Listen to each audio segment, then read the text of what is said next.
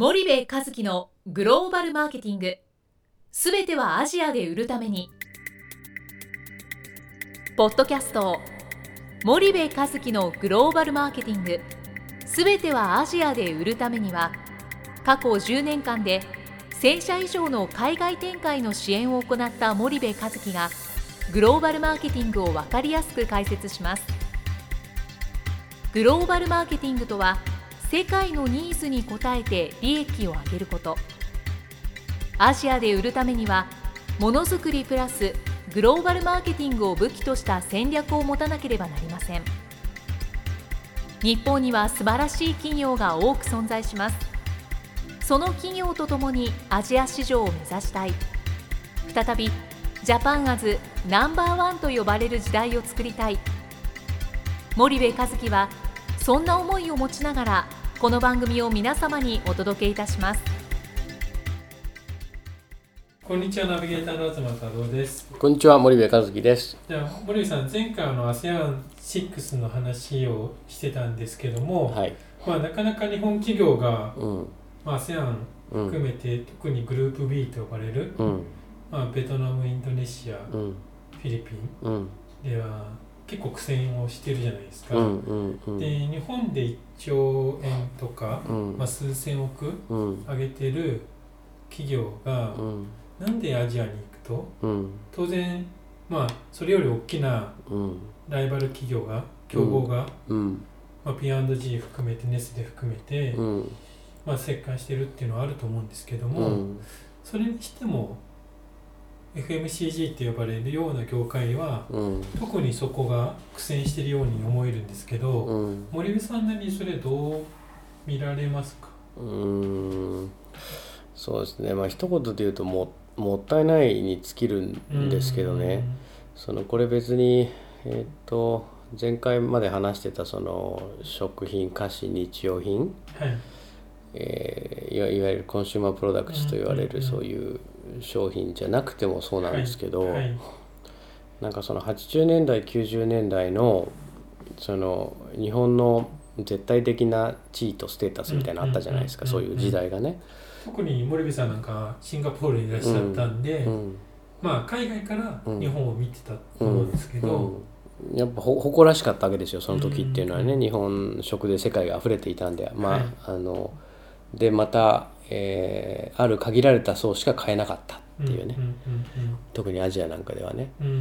うんだからあのその名残なんだと思うんですけど、はい。結局アジアのマーケットに入ってその上位の人たちだけを狙うんだったら、うん。富裕層の数なんて先進7カ国の方がまだまだ多いわけで、はい。ややっぱりそのマジョリティのマーケット中間層のマーケットに入っていかないと、うん。あ全然いけない。はい。例えばお菓子とか食品とかで言うといや日本製品の加工食品は高級なんだからとかね、うん。日本のお菓子は非常にいいお菓子なんだと。はい。だからあのまあ売れるでしょ？みたいな、うんうんうんいや買いたいと思う人だけが買えばいいんだよみたいな。うん。うんなんかそういうのがやっぱ非常に大きくて、はい。本気でマジョリティのマスマーケットに入っていっている企業が少ない。うん。でそれが非常に残念ででその例えばチョコレートね。はい。高級なチョコレートなんてヨーロッパ行っていくらでもあるわけですよ。う。ん。でもう超高級なチョコレート買う人はそれ買うんですよね。はい。そうするとやっぱりそのど真ん中の中間層のマスマーケットを狙わなかったら、うん。全くもってこう意味がないわけじゃないですか。はいはいはいで日本のその素晴らしいお菓子ね、はい。まあ、アイデアが素晴らしいわけじゃないですか、うん。食感とかね、はい。まあ、味もさることながら、うんうんそしたらなんかかっぱえびせんのモノマネお菓子とかね、うん。オットットのモノマネお菓子とかね、はい。日本のチョコレート菓子のモノマネお菓子みたいのをもうアジアの企業がいっぱい作って出してるわけですよ。はいでアジアの人たちはそれどっちが本物かをわからないままうん。それを買ってるわけですよ。はい。カップラーメンにしたって何にしたって。うん。うん。でそれが非常にもったいなくてで本当にこのまんまやってたら、うん。なんかガラパゴスガラパゴっちゃうよっていうね。うんうん携帯がガラパゴったわけじゃないですか。はい。家電もガラガラパゴったわけですよね、はい。でそれが事例がそこにあるのにう、ん。日本の産業で成功してるの車しかないわけですよ。はいでそんなガラパゴっちゃう事例があるのになんでまだガラパゴるようなことやるの？うんっていうのがやっぱ根本的に僕はあると思ってて。うん。で各メーカーのね海外需要部はすごい一生懸命やってるんですよ。うん。それに開発がついてこれてないみたいうん。な企画がついてこれてないみたいな。そんな悪いものを作るのは僕たちの会社のそのあのなんだろブランドがとか。うブランドがとかねいやそれは日本人基準で言ってる話でしょと。はい。現地で言ったらそんなことないんだよみたいな。話で。はいはい。あのまあ極端な話言うとはい。その日本で焼きそばにゴキブリが入ってた事件あったじゃないですか。そうですね別にアジアでそれ入ってたってあんな大騒ぎにならないわけですよ、はい。どのチャンネル変えたって焼きそばゴキブリ混入事件のニュースしかやってないわけでしょ、はい。あそんなことは起きないわけで、うん。ニュースにしらならない、うん。そういう市場なわけですよ、うん。だからその品管をおろそかにしていいって言ってんじゃないですよ。うん。ただ日本とはマーケットの特性が全然違うんだよ。うん。っていうことをやっぱり理解して、うん。開発もね、うん。その企画もねうん。生産もその上でやっぱりそのマスマーケットを狙っていかないとなんかどんどんガラパゴっちゃう気がしてて。う、んなるほど。そうするとまあ海外事業部はまあ一生懸命やっててそういった危機感もうん。意外とお話をしていると持ってるじゃないですか、うん。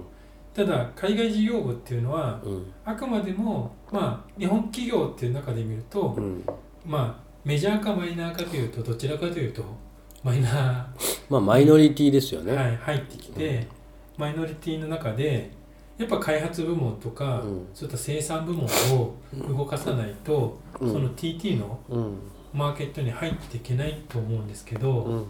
その辺を、うん。まあ、森生さんなりに、まあ、どういう形でうん変えていくのかもしくはうんそういった変えていかなければいけないって思ってると思うんですけど、うん。それはどどうしたらいいんですかね？なかなかその開発とか生産っていうのは企業の中でも、うん。まあ基本的には製造業なわけで、うん。そこの部分っていうのは非常に強い力をうん。持ってると思うんですけどうんも、うん。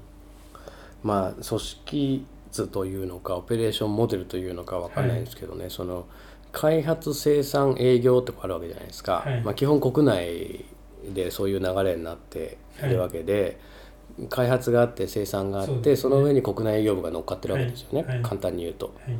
なんですけど、えー、とそのまんま開発生産の上に国内営業部が乗ってるちょっと横に海外営業部が乗ったっていうこういうイメージなわけですよ。うん。うん。で国内営業部の方は、まあ、ある程度その開発生産とも、えナレッジが共共有されてますからね、はい。日本国内の事情なんで、はい。えーある程度意思疎通うん。なり、えーお互いの理解なりが、うんまあ、海外に比べたらしやすいと。うんうん。ただ一方で全くその開発とか生産なんて海外行かないわけじゃないですか。海外に工場出さない限り。うん、なかなか行く機会がないんですよね、多分。はい、で全く未知の世界の話をいきなり海外営業部から言われても、うん。何言ってんのっていう話になっちゃうわけで。うんうん結局海外で売るにはそれに合った開発やそれに合った生産っていうものがないといけないし、うんうんその横串をブスッと通すっていうんですかね、はい。その海外事業部だけがどんどんグローバル化してってるんだけども、うんうん。当然その、えー全社員数の人数的にはマイノリティなわけで、はい。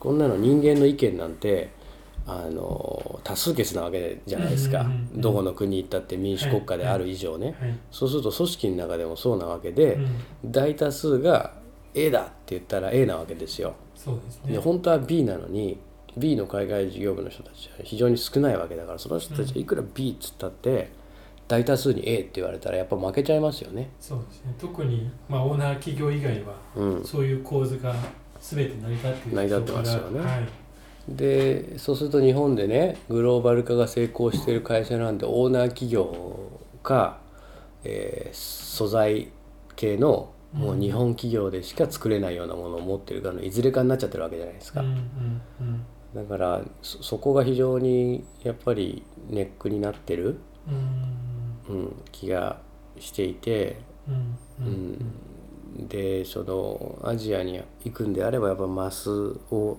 落とさないとで日本企業しか作れなければまあ別にいいんですよ。ゆっくりちんたらやってれば、うん。ただ今そうじゃないじゃないですか。タイとかインドネシアのその食品メーカーとか恐ろしいですからね、うんで彼らが ASEAN で一流面してるわけですよ、うん。あまあすいません。一流なのかもしれないですけど、はい。で欧米も入ってきてるわけじゃないですか。そこにね、うんだからそういう意味で言うと、まあ、そもそも本社の経営にその ASEAN 戦略とかグローバル戦略っていうものが明確にないっていうのがね、えー一つのあの原因なのかもしれないですけど欧米系の先進グローバル企業はやっぱりそこの戦略がかっちりしてますよね。う。んもうはいインドネシアマス取ります。うん。それをベースに戦略が全部組み立てられてるんで、うんなんか開発や生産がごちゃごちゃ言わない。うんなるほど。わかりました。今日ちょっと時間が来たのでここまでにしたいと思いますけど、うん。ちょっと引き続きはい。この話題についてお話ししていきたいと思いますので、また次回よろしくお願いします、はい、お願いします。本日のポッドキャストはいかがでしたか？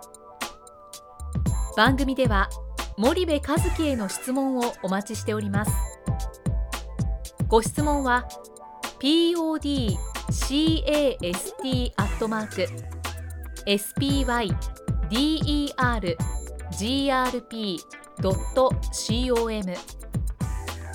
ポッドキャストアットマークスパイダー grp.com までお申し込みください。たくさんのご質問をお待ちしております。それではまた次回お目にかかりましょう。